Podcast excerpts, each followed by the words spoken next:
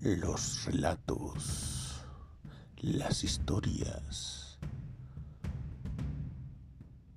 los fantasmas, los lugares, relatos de México.